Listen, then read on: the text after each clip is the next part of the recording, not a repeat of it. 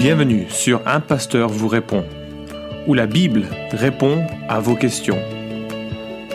Accueillons le pasteur Florent Varac.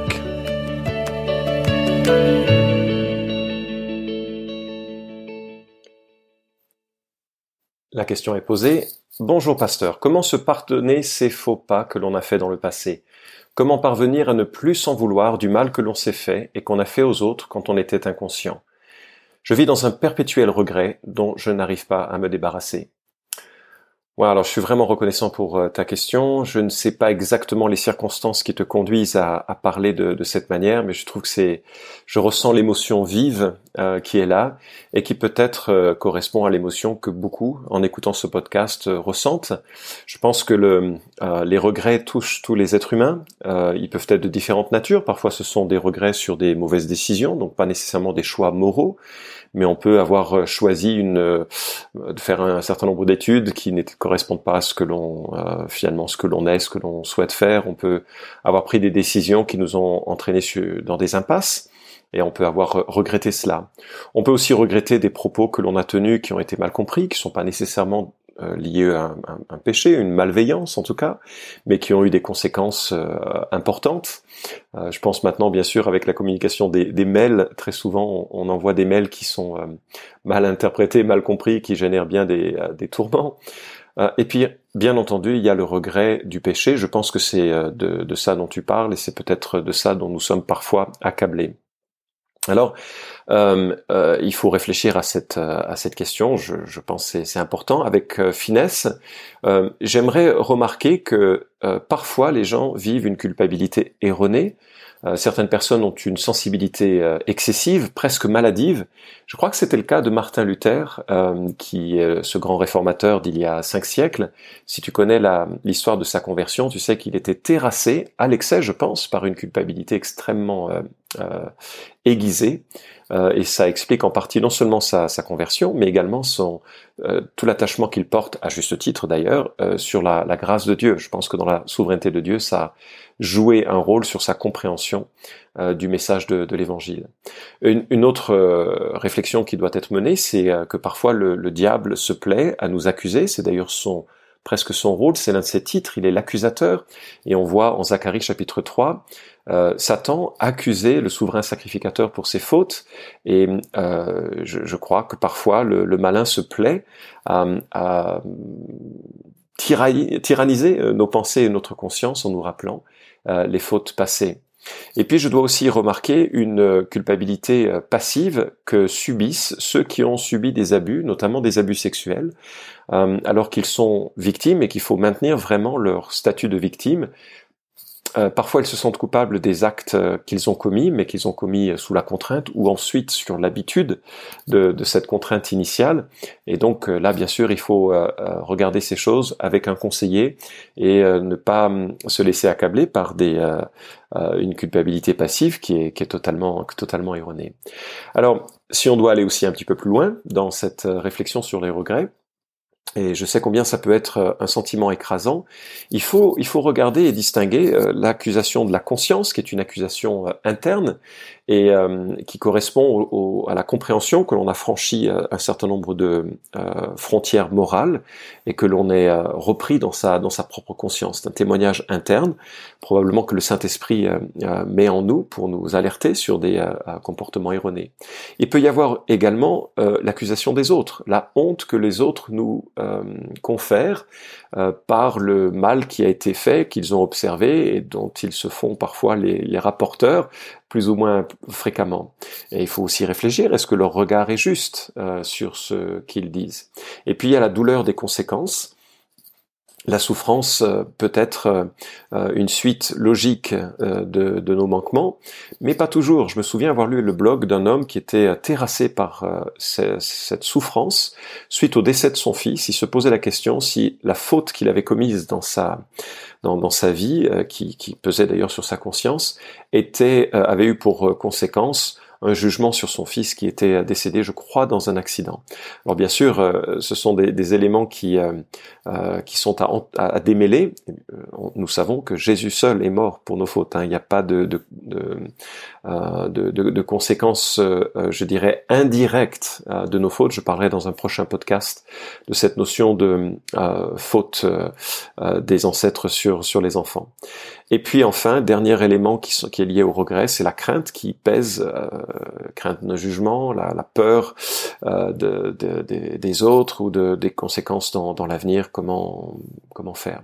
Alors, quelque part, il faut constater avec euh, Salomon, 1 roi 8.46, qu'il n'y a pas d'homme qui, qui, ne pêche. Euh, nous sommes tous dans une situation de pêcheurs et à ce titre, je crois que c'est tout à fait important de réaliser que nous aurons tous des regrets, parce que ce regret, c'est le témoignage finalement d'une conscience fine, avisée, euh, éclairée du Saint-Esprit, qui nous fait réaliser que ben on a besoin de repentance, on a besoin de grâce, on a besoin de cheminer pour euh, nous débarrasser de l'enveloppe du péché qui est encore trop présente, comme le formule l'apôtre Pierre dans sa, dans sa lettre. Alors toutefois, le regret doit être aussi nous enfin, doit nous conduire à la repentance. Il existe une forme de regret qui est totalement stérile. Il existe une forme de regret qui produit des fruits. Et en pensant à ce thème, je, je, pensais à ce texte que nous trouvons en 2 Corinthiens chapitre 7, versets 8 à 10, où l'apôtre Paul commente sur la tristesse de l'église de Corinthe, parce qu'il a corrigé assez fortement cette église et certains individus de cette église, et plusieurs dans l'église sont, sont attristés euh, de, de, de, cette, de ces mots assez forts et assez durs que l'apôtre Paul a, a pu prononcer à leur rencontre.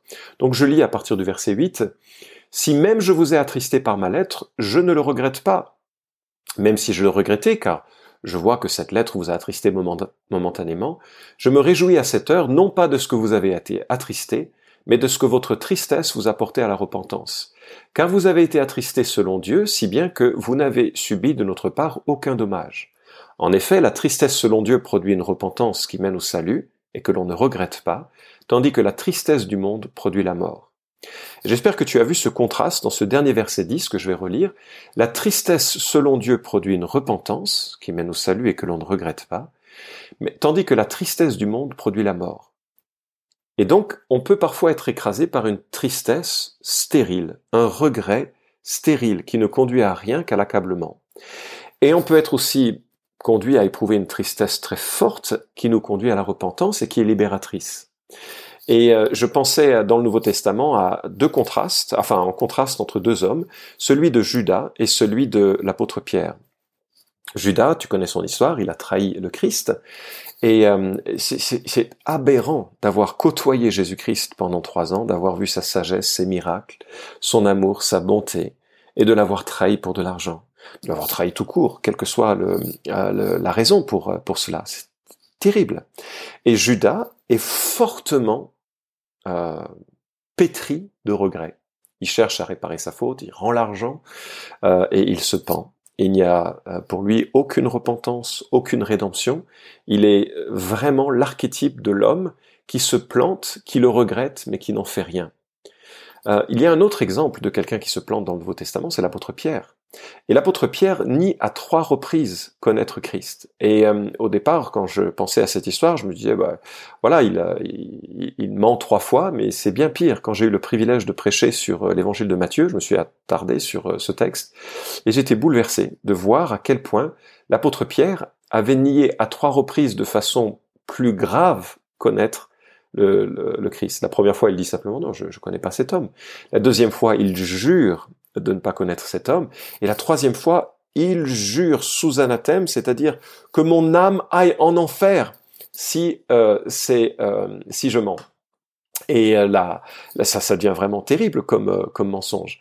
Et là, croise le regard de Jésus, se met à pleurer amèrement. Il regrette son âme, comme Judas, mais à l'inverse de Judas, il est évident qu'il se repent. Et quelque temps plus tard, Jésus vient le retrouver, le rétablit dans sa, dans son rôle d'apôtre et aussi dans son intimité, dans sa communion avec, avec lui. Il lui pose cette question, euh, Simon, fils de Jonas, m'aimes-tu? Euh, trois fois, il le répète, trois fois, invitant l'apôtre Pierre à se positionner plus, plus clairement, à renoncer aussi à certains de ses amours. Euh, il y a propos qui est tenu, est-ce que tu m'aimes plus que ceci? On ne sait pas quels sont les ceux-ci dont il est question. Est-ce que c'est ceux-ci les autres apôtres? Ce serait une manière un peu de lui rabaisser le caquet en quelque sorte, disant tu crois vraiment que tu as plus d'amour pour moi que, tes collègues? Ou bien est-ce que tu m'aimes plus que tes poissons là que tu allais chercher pendant toute la nuit en pêchant? Euh, quelles sont tes priorités? Et, ceci me, fait euh, euh, prendre conscience, en quelque sorte, que dans les faux pas que je vais faire, et j'en ferai encore, tu en feras encore, nous faisons tous, la pratique de la piété, c'est une pratique de repentance. Et chaque fois que le Saint-Esprit nous rend attentifs sur quelque chose, nous devons en faire un sujet de repentance. Euh, il y a bien sûr cet exemple dans l'Ancien Testament, qui est un exemple connu de David, qui convoite une femme, donc le dixième commandement, qui euh, commet l'adultère avec lui, un autre des dix commandements, et qui tue son mari pour couvrir euh, sa, la grossesse de cette femme, un autre des dix commandements, et puis bien sûr il y a le manque de respect de, Dieu, c'est fait de façon publique, hein, parce que à l'époque un roi ne peut pas faire venir une femme sans que ça passe par tous les serviteurs qui parlent entre eux. Enfin, je veux dire, la situation est, est, est vraiment glauque au, possible. Et soudainement, à l'invitation euh, sage de, Nathan, il prend conscience de son péché et s'en repent. Il écrit les psaumes 32 et, les psaumes, et le psaume 51, où euh, nous, nous voyons exprimer qu'il reconnaît fondamentalement son erreur, qu'il reconnaît avoir péché contre Dieu, et qu'il place sa confiance uniquement dans la miséricorde de Dieu. Et ça me fait penser à 1 Jean chapitre 1 verset 9 que je t'encourage à mémoriser, qui dit euh, si nous confessons nos péchés, il est fidèle et juste pour nous pardonner nos péchés et nous purifier de toute iniquité. Et euh, il y, a, quelque chose de très important euh, dans cette démarche. Ce que Dieu nous demande de faire, c'est de jouer franc jeu avec lui, de reconnaître le péché comme il est, un péché, et de le, ouais, de le, de, porter le même diagnostic sur notre comportement que lui le porterait. Et, dans cela, d'en faire demi-tour. Se repentir, c'est faire demi-tour, c'est changer en profondeur. C'est aussi le fruit de cette œuvre de l'esprit euh, qu'il fait en nous. Parfois, ça peut être nécessaire de demander pardon à ceux que l'on a offensés. Peut-être ils le feront pas, ça c'est leur choix, peut-être ils le feront, c'est aussi leur choix, mais euh, nous devons pouvoir euh, exprimer, alors parfois c'est pas toujours possible ni, ni utile, il faut être euh, sage et discernant à ce sujet, mais parfois ça peut être utile de, de demander pardon, de reconnaître ses, ses, fautes devant d'autres personnes, c'est pédagogiquement en tout cas très très fort. Et puis également de chercher le conseil de frères et sœurs avisés pour voir comment cheminer hors de cette euh, euh, de, de, de, cette situation. Et là, dans la situation que tu évoques, je, je t'encourage à trouver des, des, frères mûrs, sages, qui pourront, ou des sœurs, je ne sais pas si tu es homme ou femme, euh, des, euh, des sœurs qui pourront t'accompagner dans, dans, dans, cela. Alors, vraiment, il faut, il, faut que le regret que le Saint-Esprit met sur ton cœur te conduise à, à, à la repentance et à la confiance que Christ est mort pour des pécheurs, il n'est pas mort pour des gens bien, il n'est pas mort pour des gens qui n'avaient pas besoin de repentance. C'est précisément pour toi, c'est précisément pour moi que Jésus-Christ est mort. Et donc il faut s'appuyer là-dessus. Il a effacé l'acte rédigé contre nous et dont les dispositions nous étaient contraires. Il l'a supprimé en le, euh, en le clouant à la croix. Et donc le, le ça c'est ce que Colossiens chapitre 2 verset 14 nous dit. Euh, il a pris l'ensemble de nos fautes il les a lavé par son sang à la croix, il nous demande de jouer franc jeu, d'être vrai et nous détourner de nos fautes. Maintenant, et je vais prendre juste un peu de recul euh, parce qu'il y a un, événement, un, facteur qu'il faut euh, considérer, euh, c'est celui de la, de la souveraineté de Dieu dans l'ensemble de, de, nos vies. Je, je, me, je, réfléchissais un peu à ces regrets et, et je me refaisais l'histoire de, des frères de, de, Jacob. Tu sais qu'il il détestait Jacob, euh, de Joseph, pardon, les frères de Joseph. Tu sais, les fils de Jacob. Donc, les, frères de Joseph détestaient Joseph parce que c'était le préféré du père, et euh, donc j'imagine l'ambiance qui devait avoir lieu. Bref, euh, il cherche à le tuer, finalement il le vend en esclave. Joseph connaît tous les abus de la vie d'esclave, il est mis en prison, euh, c'est assez terrible ce, ce, qui se passe. Des années plus tard, il est rétabli, et par un concours de circonstances que je laisserai découvrir en Genèse 38 à 45, par un concours de circonstances, il devient le premier ministre d'Égypte et l'objet du salut de ses frères et de toute sa famille. Et lorsqu'il fait le bilan de toute cette situation, euh, Genèse 50-20 nous dit, Vous aviez formé le projet de me faire du mal, Dieu l'a transformé en bien, pour accomplir ce qui arrive aujourd'hui et pour sauver la vie d'un peuple nombreux. Alors ça ne justifie pas le mal. Le mal qui a été commis demeure un mal. Mais je crois que Dieu est un Dieu rédempteur qui rachète, euh, renverse une partie du mal qui a été fait, ou lui permet de lui donner une dimension rédemptrice. Comment ben Ça, ça dépend de chaque situation. Il peut y avoir euh, ben, euh, la manifestation de la grâce par le pardon. Il peut y avoir des choses que l'on n'envisageait pas qui se, euh, qui deviennent le fruit de, de certaines de nos, certains de notre manquements. Et je veux croire que Dieu est capable de racheter les, les, les situations les plus, les plus terribles. Et c'est, c'est à cela que je t'encourage aussi de regarder.